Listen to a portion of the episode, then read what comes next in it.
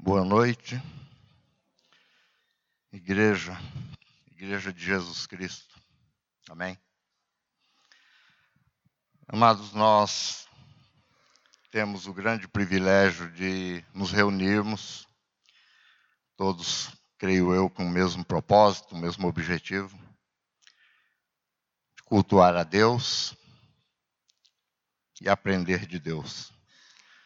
Todo o propósito é para que nós vivamos melhor, tenhamos uma vida de uma melhor qualidade e o propósito central nós pretendemos. Muitas vezes não conseguimos, mas a intenção do nosso coração é fazer aquilo que agrada o coração de Deus. E para isso nós dependemos dele, dependemos do Espírito Santo, dependemos da unção de Deus para tratar das coisas de Deus. Então, meu desejo, o desejo do meu coração é que o Espírito Santo abra o nosso entendimento, o nosso coração, que ele nos deixe de uma maneira apropriada, de uma, de uma forma aberta para entendermos e vivermos aquilo que Ele tem para nos ensinar. Nós temos falado sobre salmos, tem sido o tema janeiro, fevereiro, né? Esse mês. Marcelo já falou aqui algumas vezes sobre isso, mas eu vou só dar uma. Que os salmos não é um, um, um escrito teórico, alguma coisa poética, apenas contemplativa, uma obra literária. Não é apenas, mas é. Eu gosto da, da forma, né, da, as expressões que os salmistas usam, que eles empregam, as, inclusive o próprio vocabulário, né? Eu gosto de ver assim expressões como do Salmo 139, quando o salmista está falando sobre a, a criação, sobre como Deus o fez. E ele usa uma expressão que ele diz: de forma estranhamente maravilhosa eu fui formado. Interessante, de forma estranhamente maravilhosa. Já tem salmo que fala que Deus estendeu os céus como uma tenda que ele toma o vento como carruagem, que ele navega nas asas do vento. Umas expressões bonitas, umas expressões que são realmente poéticas. E, mas o, o salmo, ele além dessa forma, dessa poesia, dessa maneira de expressão, ele diz respeito à realidade da vida, à existência humana, à experiência vivida pelos salmistas. Aquilo que eles viveram, experimentaram, e eles escrevem dessa forma, em forma de cânticos de louvor a Deus. E como se trata de vida humana, nós encontramos nos salmos coisas muito boas que nós ansiamos, mas também ele traz o retrato de momentos que nós não queríamos passar por eles. Por momentos que nós, se pudéssemos, nós evitaríamos. Hoje eu quero falar sobre um salmo que tem até um pouco a ver com a minha profissão, com a, com a nossa mente. Porque a, a nossa mente, nós temos é, algumas certezas, algumas convicções que na verdade não, não é bem, não é exatamente como nós pensamos. Primeiro, nós acreditamos que a maioria das decisões que nós tomamos, nós que decidimos pela nossa vontade, pela é, eu escolho, vou ou não vou, eu enfrento esse desafio ou não enfrento, eu consigo ou não consigo, Isso não é uma coisa, uma escolha minha. Eu, essa escolha ela está condicionada ao meu cérebro. E é interessante, né, que dentro do nosso esquema psíquico, vou dar um exemplo para que vocês entendam como que nós nos enganamos. Aqui a maioria dirige. Às vezes você vai atravessar uma preferencial.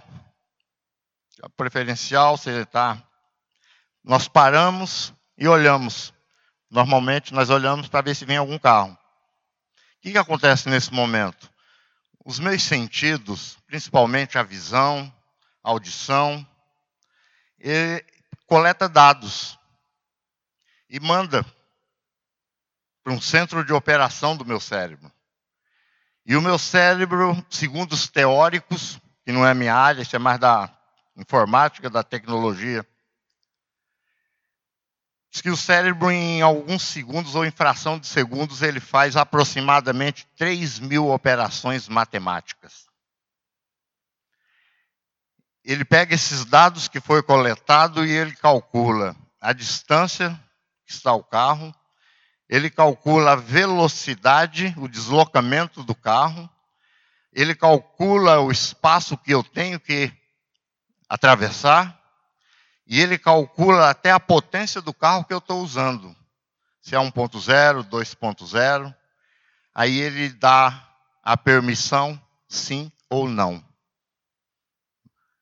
Se a pessoa, por exemplo, ele fuma uma maconha, a maconha deixa o cérebro um pouco mais lento. Funciona principalmente ali no início do uso, tal. Antes, depois o nosso cérebro é tremendo. Em alguns casos ele até se adapta àquelas condições e funciona. Não com a mesma perfeição, mas às vezes no menino fuma um, uma maconha e ele está dirigindo, ele faz o mesmo processo. Ele chega, olha, só que o, o cérebro ele está fora de ritmo. E às vezes, quando ele fala pode ir, ele vai e bate. Ele permite, pode ir que ele vai e bate. Porque alterou. Isso é muito rápido.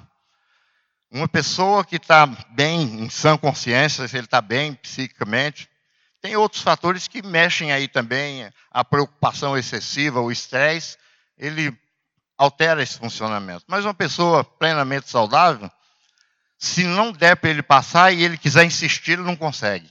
O instinto de preservação da vida não deixa ele ir. Ele, ele não, não faz isso assim, eu vou.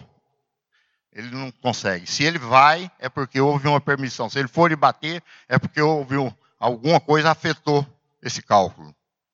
Mas isso não é só a respeito dessas situações. A nossa mente, de uma forma, ela impõe para nós também o padrão de vida que nós levamos, ela seleciona eventos, pensamentos, situações que muitas vezes nós não queremos aquilo. Quantas vezes você já teve um pensamento que você quer se livrar dele e ele fica funcionando? Tem alguns aqui que eu tenho certeza que é do tempo do vinil, do disco, aquele grandão, riscava no vinil. O que, que acontecia? Ele ia tocando, chegava naquele risco, ele voltava no mesmo lugar da música, né? Caía naquele lugar ali. Ficava... E às vezes nós já passamos por experiência no pensamento. Uma coisa que está te preocupando excessivamente, ou um, um agravo que você sofreu, uma perda, ou alguma coisa que você. E às vezes você não quer aquele pensamento porque ele dói, ele incomoda, ele perturba, mas você começa, inventa de pensar em outra coisa, né? Dizem alguns, pensa em comida, pensa em. E você realmente você faz aquele esforço e daí a pouco você se percebe que você está pensando naquilo que você não queria pensar. É aquela imposição. Né? E a nossa mente, eu creio que depois da, da queda do, do homem no pecado ali, ela sofreu também, porque o pecado não foi uma questão exclusivamente teológica. Não foi aquele, aquela questão, o homem desobedeceu a Deus, perdeu o direito agora do reino de Deus, ou, ou agora está sujeito à morte e tal. Não, nós herdamos com a queda uma natureza inteira decaída. Nós herdamos ali do pecado original, por exemplo, um sentimento que é insuportável, que é o sentimento do abandono. Aquele sentimento de você é, ser descartado, de você, por exemplo, se, se nós saímos de casa, trabalha no emprego que você não gosta, é, você sai um dia de casa assim pensando, olha, hoje eu vou chegar lá na empresa e vou pedir a conta, sai decidido, conversa com a família, está tudo decidido. Hoje eu saio daquele trabalho. E você chega lá no, no trabalho, mas alguém se antecipa.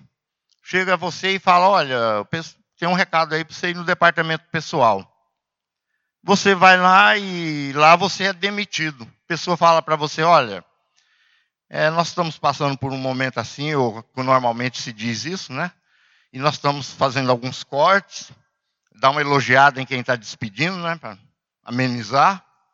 Aí fala para a pessoa, mas a sua colaboração, a, a, o seu trabalho já não é, está sendo necessário ou importante para a empresa. Você pode ter certeza, a pessoa saiu decidido a que isso acontecesse. Mas se ele for demitido, ele sai dali arrasado.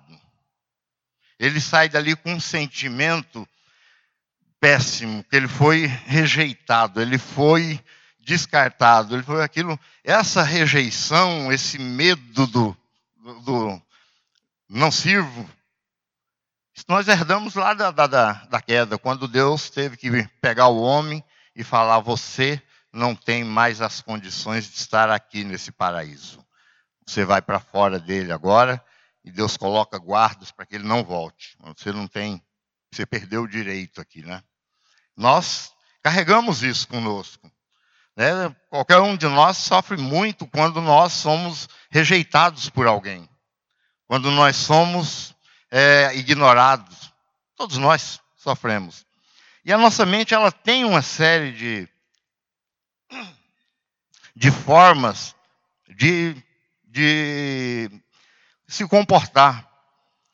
E tem um salmo, o, o Salmo 103, que trata bem de, desse assunto. Por que eu falar sobre esse salmo? Né? Eu disse que tem alguma coisa a ver com a nossa vida profissional, com a minha. Dentro da, da, da escola, das escolas da psicologia, do saber psicológico, tem várias escolas, né? tem um mais analítica, mais comportamental, outro mais existencialista, e tem a chamada aí cognitivo comportamental, é uma das que eu mais me harmonizo com ela, apesar de que eu sou meio desalinhado também nessa questão. Mas essa cognitivo comportamental, ela parte de um pressuposto de que a minha cognição, o meu pensamento, ele produz um sentimento e esse sentimento modela um comportamento. Por exemplo, é, esses dias eu estava, esse dia, o ano passado, né, eu estava vendo um, sobre o gol mais bonito do ano, né? Foi, não sei se o ano passado ou retrasado, que foi um brasileiro, um rapaz de um time que ninguém conhece, um time bem pequeno, né? Ele foi lá competir com o Messi, com aqueles caras, tudo já famosos, né? E para ele, ele, inclusive, além de ser um time pequeno, ele era desconhecido e o time dele não estava bem, não. Estava bem. E ele foi escolhido para participar lá, né, concorrer ao prêmio do gol mais bonito do ano e ganhou o prêmio. Ganhou do Messi, ganhou do Cristiano Ronaldo, Neymar, aquela turma toda.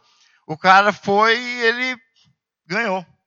Aí todo mundo, né, nas entrevistas, eu achei interessante uma entrevista que foi feita com ele, que ele usou um termo bíblico, ele usou um, uma história né, da Bíblia, e o repórter falou, mas você não tremeu, você não ficou com medo, como que foi a expectativa antes né, de você ser escolhido lá como primeiro?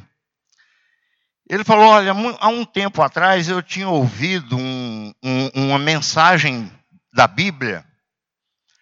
Falou: é uma, é uma situação em que tinha um gigante muito grande, muito forte, que ninguém podia com ele. Ele era muito grande. E todo mundo que ia para enfrentar esse gigante olhava para ele e falava: Não, ele é grande demais para eu vencê-lo. É impossível. Diz que o Davi, pequenininho, diz que olhou para o gigante e falou: Ele é grande demais para eu errar. É, é, fácil acertar nele, porque ele é muito grande. Um, um mesmo evento, uma mesma, de acordo com o foco, o olhar, de acordo com a, o que a minha mente, ela, como que ela pensa, como que ela olha certos fatos né, na, na nossa vida. Amados, e o, o, problema nosso, maior do nosso sofrimento, que, que nos faz sofrer, primeiro nós partimos de um pressuposto estatístico de que 80% dos nossos maiores medos nunca vão acontecer. Cada um pensa um pouquinho sobre você. Quantos medos nós já tivemos? Quanta ansiedade. Obrigado, Patrícia. Quanta ansiedade já sofremos, já passamos. Quanta dor, às vezes, e não deu em nada, não aconteceu nada, não foi nada.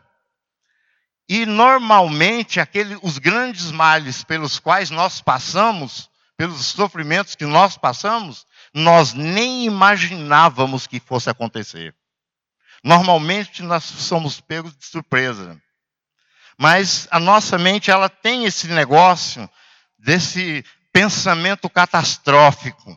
Hoje nós vivemos numa era em que todo mundo vive alerta, preparado, como se uma, um, um acidente, alguma coisa terrível fosse acontecer.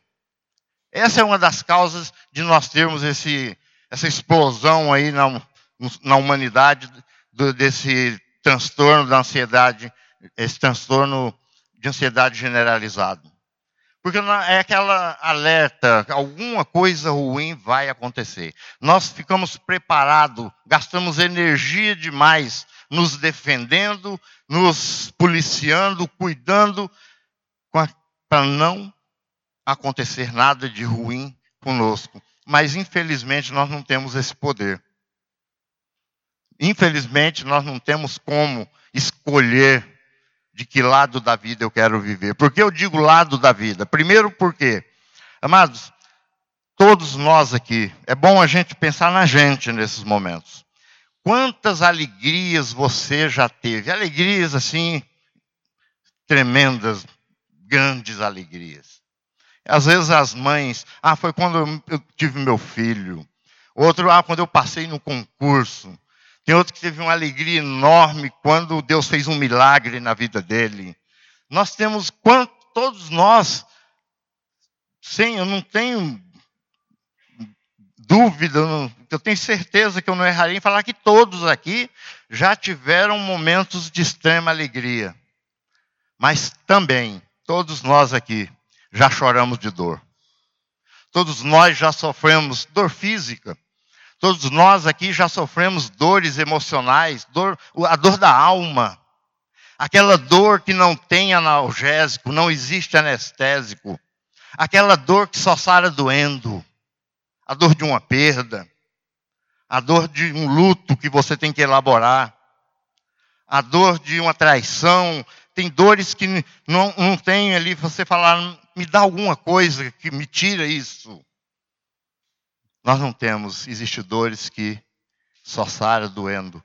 E nós aqui, alguns, já passou, já passou por isso.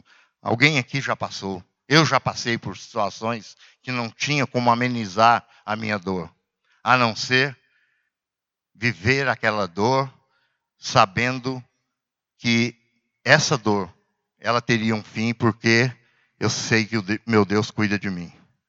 Mas naquele momento eu tinha e tive que conviver com ela.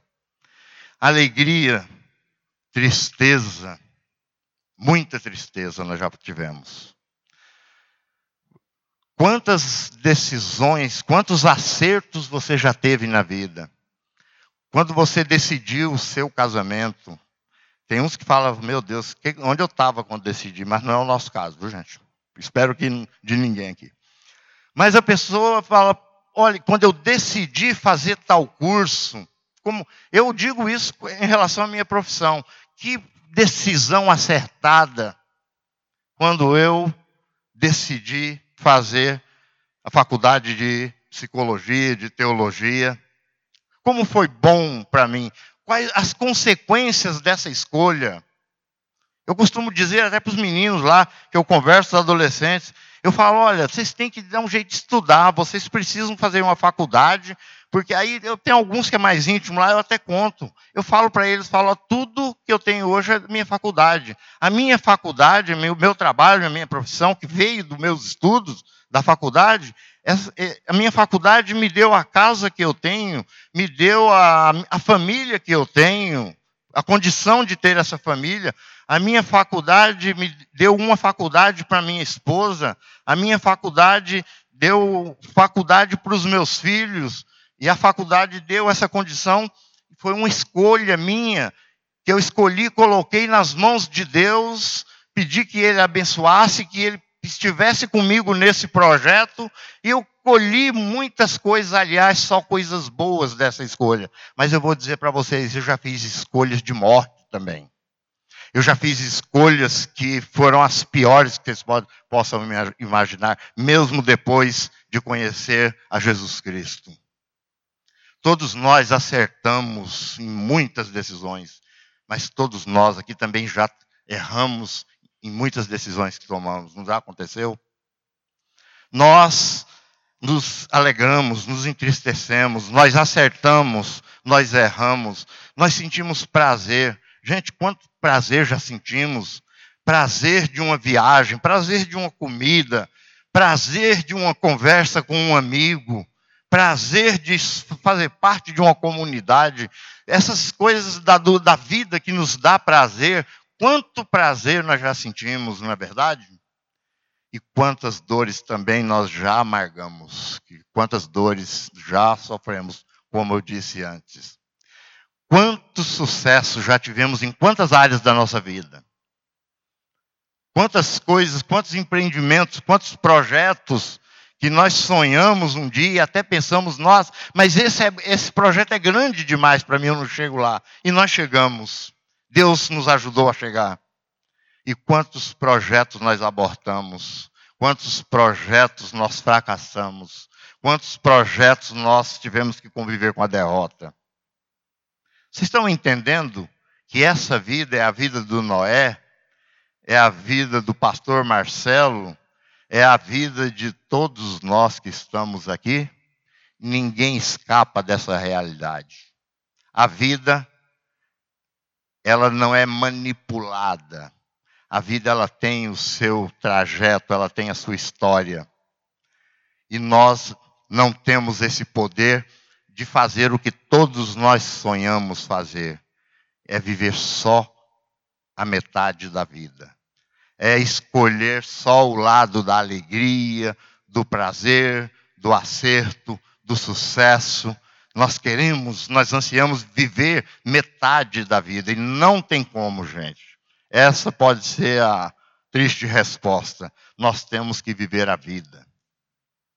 Agora, existe sim o nosso Deus, ele proveu meios para que nós possamos viver melhor, utilizar melhor a mente que ele nos deu.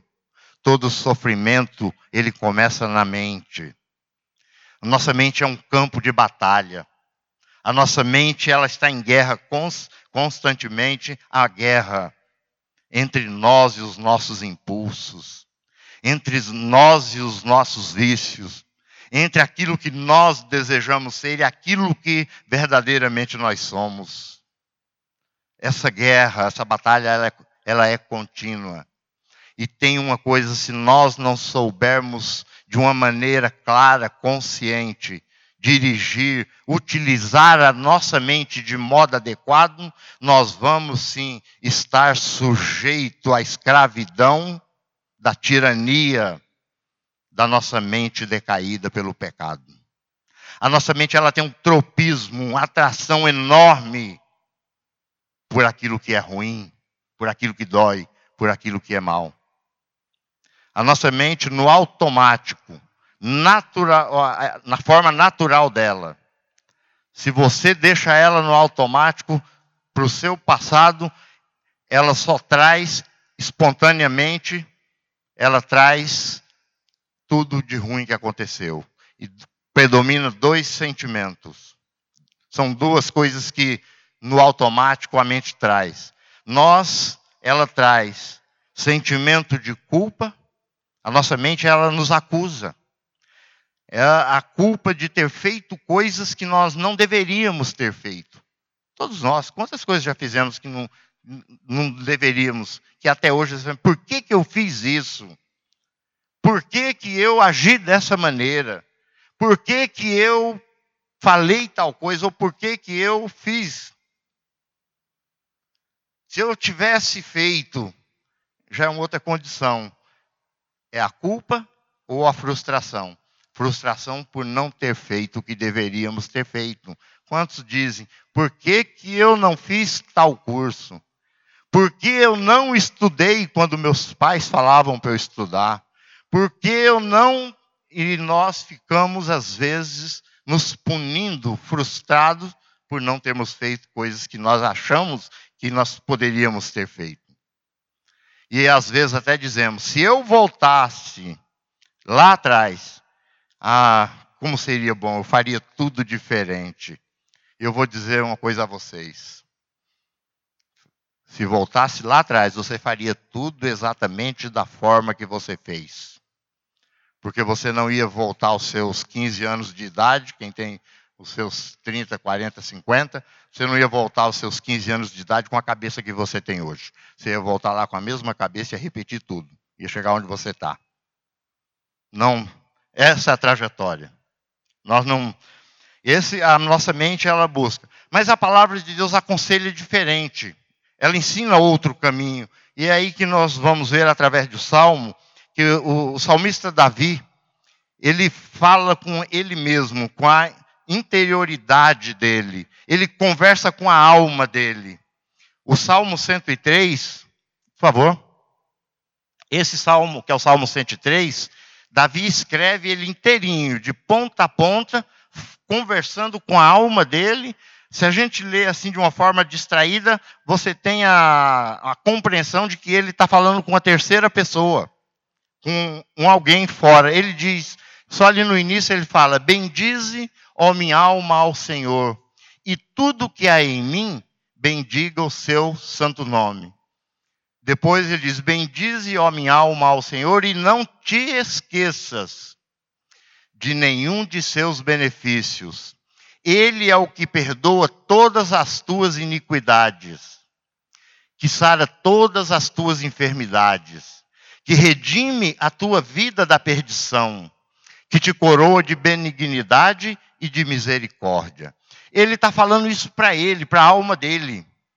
Tem um outro, tem outros salmos, tem um que o salmista ele diz ali, ele fala assim: ó oh, minha alma, porque estás triste? Porque estás abatida dentro de mim? Mas ele começa essa, esse salmo dizendo: Eu me lembro do tempo que eu ia à casa de Deus, que eu levava uma multidão em festa, com cânticos, com muita alegria, nós íamos em festa para a casa de Deus. Eu me lembro desse tempo, diz ele. Aí ele interioriza ele começa a falar com a alma dele, com a tristeza dele. E ele fala: Por que estás triste dentro de mim, ó minha alma? Por que estás abatida? Confia em Deus.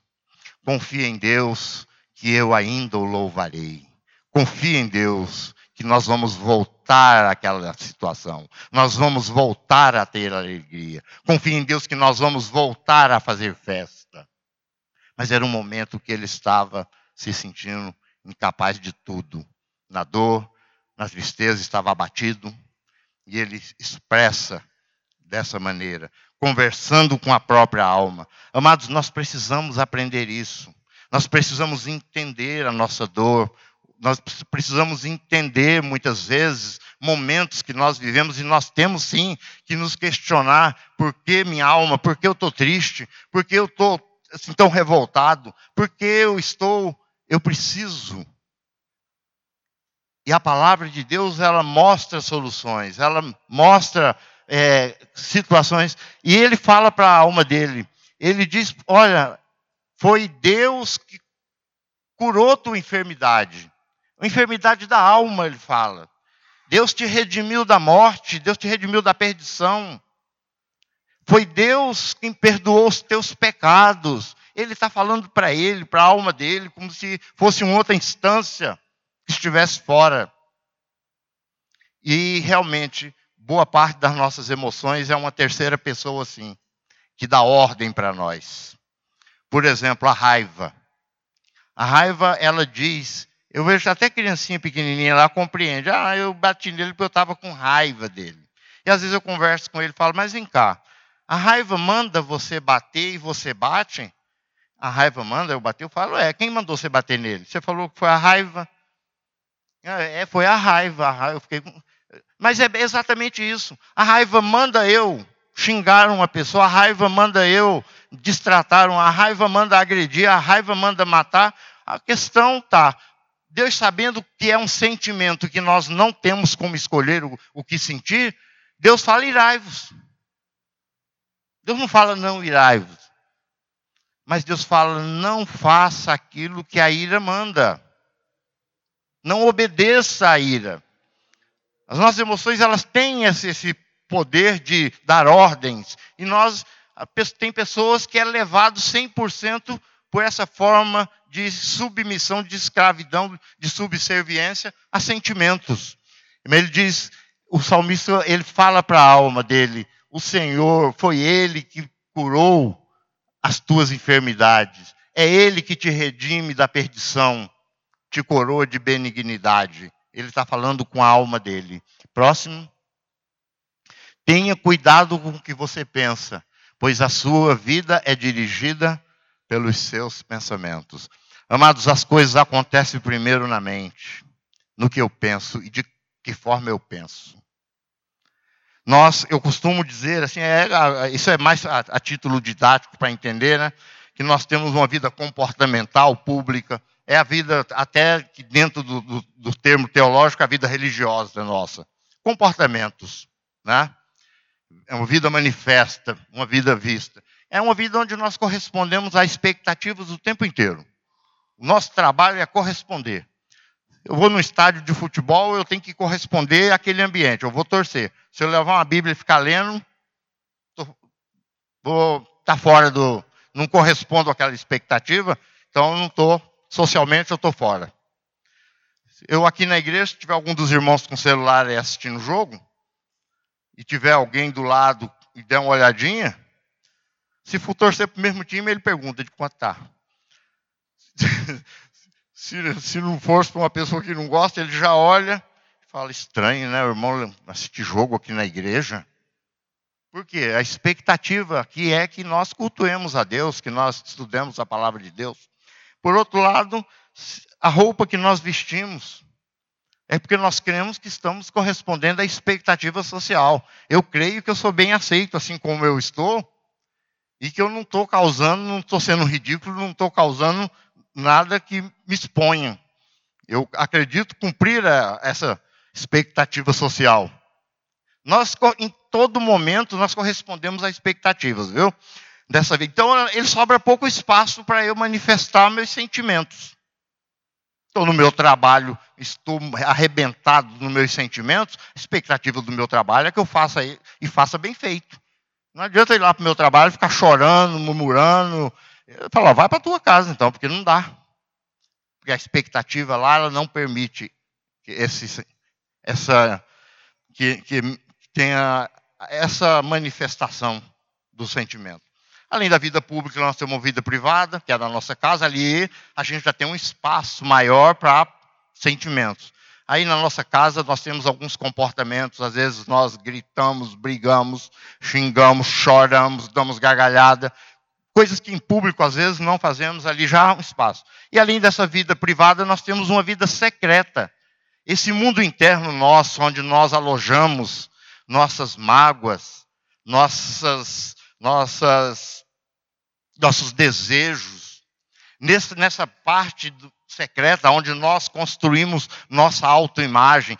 Todos nós aqui constru... eu tenho um Noé que eu construí nesse mundo interno meu, nessa vida secreta, que eu me relaciono com ele. Se eu construo um Noé fraco, um Noé medroso, um Noé que é incapaz, se eu construo na minha, essa imagem de um Noé que não vai dar conta, um Noé que não vai conseguir, quem prevalece é esse Noé que eu criei, não esse que vocês estão vendo aqui. A minha imagem, o Noé que eu me relaciono com ele 24 horas por dia, é o Noé que determina que tipo de vida eu tenha. Essa o valor que eu tenho. Nós temos um banco de dados, amados, que o nosso cérebro utiliza até para escolher, quando eu falei que não é livre a nossa escolha, escolher se eu enfrento ou não um desafio. Se o meu banco de dados foi formado com um pai que vivia falando para mim: você é um incompetente, você é, é, incapaz, você não vai conseguir, você não vai ser nada na vida, você é um fraco, você só me decepciona.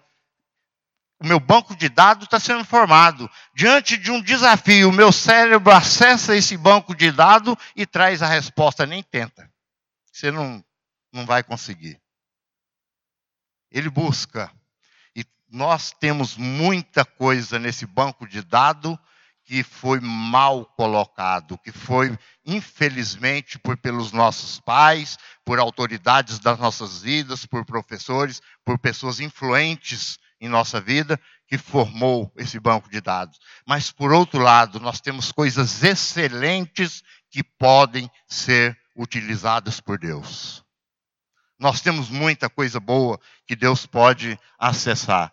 Cuidado com o que você pensa. Aqui o, o, o, profeta Jeremias diz: Eu me lembro da minha tristeza e solidão, das amarguras e dos sofrimentos. Penso sempre nisso e fico abatido.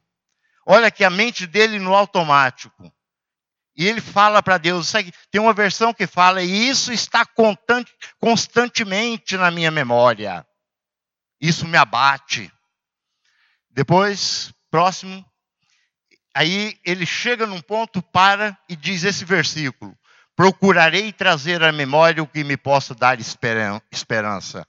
Amados, aquilo que é bom, aquilo que é útil, aquilo que nos dá qualidade de vida, é uma escolha nossa. Eu tenho que exercitar a minha mente. Eu tenho que me esforçar. Tem uma versão que não é procurarei, eu me esforçarei para trazer à memória aquilo que me dê esperança. É um exercício. Eu tenho, eu não posso ficar à mercê do que a minha mente traz, mas eu tenho sim a capacidade de falar, mas o meu Deus já fez isso, isso, isso e mais isso pela minha vida, e não é agora que ele vai deixar de fazer. O mesmo Deus que te deu tanto sucesso, o mesmo Deus que te abençoou em tantas coisas, o mesmo Deus que cuidou de você até agora, até esse momento, ou até um momento de uma luta, de uma provação, é o Deus que vai continuar cuidando da tua vida e vai te livrar dessa, como ele já livrou de todas as outras anteriores. O, o próximo. Depois que ele fala, procurarei trazer à memória o que me dê esperança, ao discurso, como muda. As benignidades do Senhor jamais acabam. As suas misericórdias não têm fim. Renovam-se cada manhã. Grande é a tua fidelidade. A minha porção é o, é o Senhor, diz a minha alma.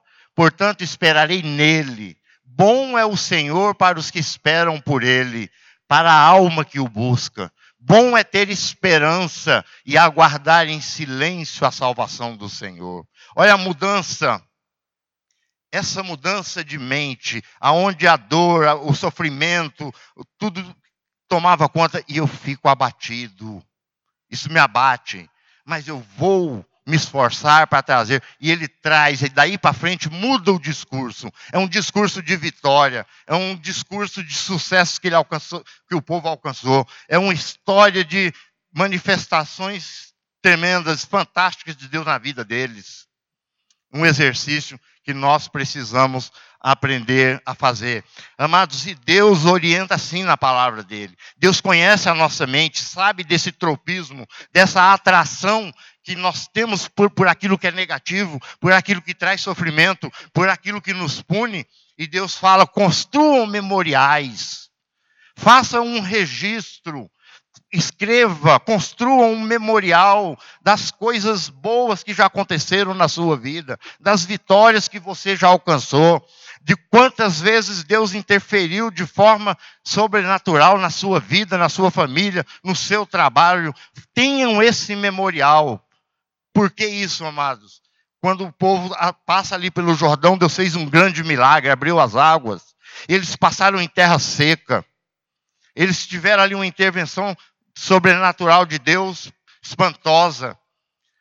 E Deus, sabendo que o homem esquece das coisas boas, Deus fala: Josué dá uma ordem, cada um homem de uma tribo pegue uma pedra do leito seco do rio e leve para outra margem. Leva com vocês. E eles fizeram isso, aí eles perguntam, e Josué, e Josué fala: aqui nós vamos erigir uma coluna coluna de pedra, sem placa de político, sem nada, só uma coluna. Para que essa coluna? Sabe por quê? Porque um dia os vossos filhos vão perguntar: por que existe essa coluna? E vocês dirão: um dia o nosso Deus agiu de forma sobrenatural nesse lugar. E diante da arca da aliança do nosso Deus, essas águas foram abertas para que nós passássemos em terra seca. Vocês têm que ter o um memorial da ação de Deus. Para que vocês, no momento de aflição, de dor, vocês tenham subsídios. Subsídios para modificar, para alterar o sofrimento que é imposto pelas coisas negativas, coisas ruins, sofrimentos que já passamos. E esse memorial nós temos a necessidade, precisamos. E finalmente, próximo finalmente diz: Não andem ansiosos por coisa alguma, mas em tudo pela oração, súplica e com ação de graças, apresentem seus pedidos a Deus. E a paz de Deus, que excede todo o entendimento, guardem bem essa frase: e a paz de Deus, que excede todo o entendimento, guardará os seus corações e as suas mentes em Cristo Jesus. Vai guardar em Cristo. Finalmente, irmãos, tudo que for verdadeiro, tudo que for nobre, tudo que for correto, tudo que for puro, tudo que for amável, tudo que for de boa fama, se houver algo de excelente ou digno de louvor, pensem nessas coisas. Está aí eu. O exercício que nós temos que fazer. Assim como exercitamos o nosso corpo em uma academia, exercitamos é, muitas vezes o nosso conhecer acadêmico, exercitemos as nossas mentes para que tenhamos uma vida com qualidade em toda e qualquer situação diante de Deus. O apóstolo que escreveu isso, que deu esse conselho, foi o mesmo que falou: Eu aprendi, eu aprendi a viver bem em toda e qualquer situação, seja ela de abundância, de escassez, de fome, de perseguição, tendo muito, não tendo nada, eu sei estar bem em todas essas situações. Eu aprendi a estar bem. Ele aprendeu a trabalhar isso. Ele aprendeu a pensar cada situação do ponto de vista de Deus. É isso que nós precisamos. Que Deus abençoe a igreja.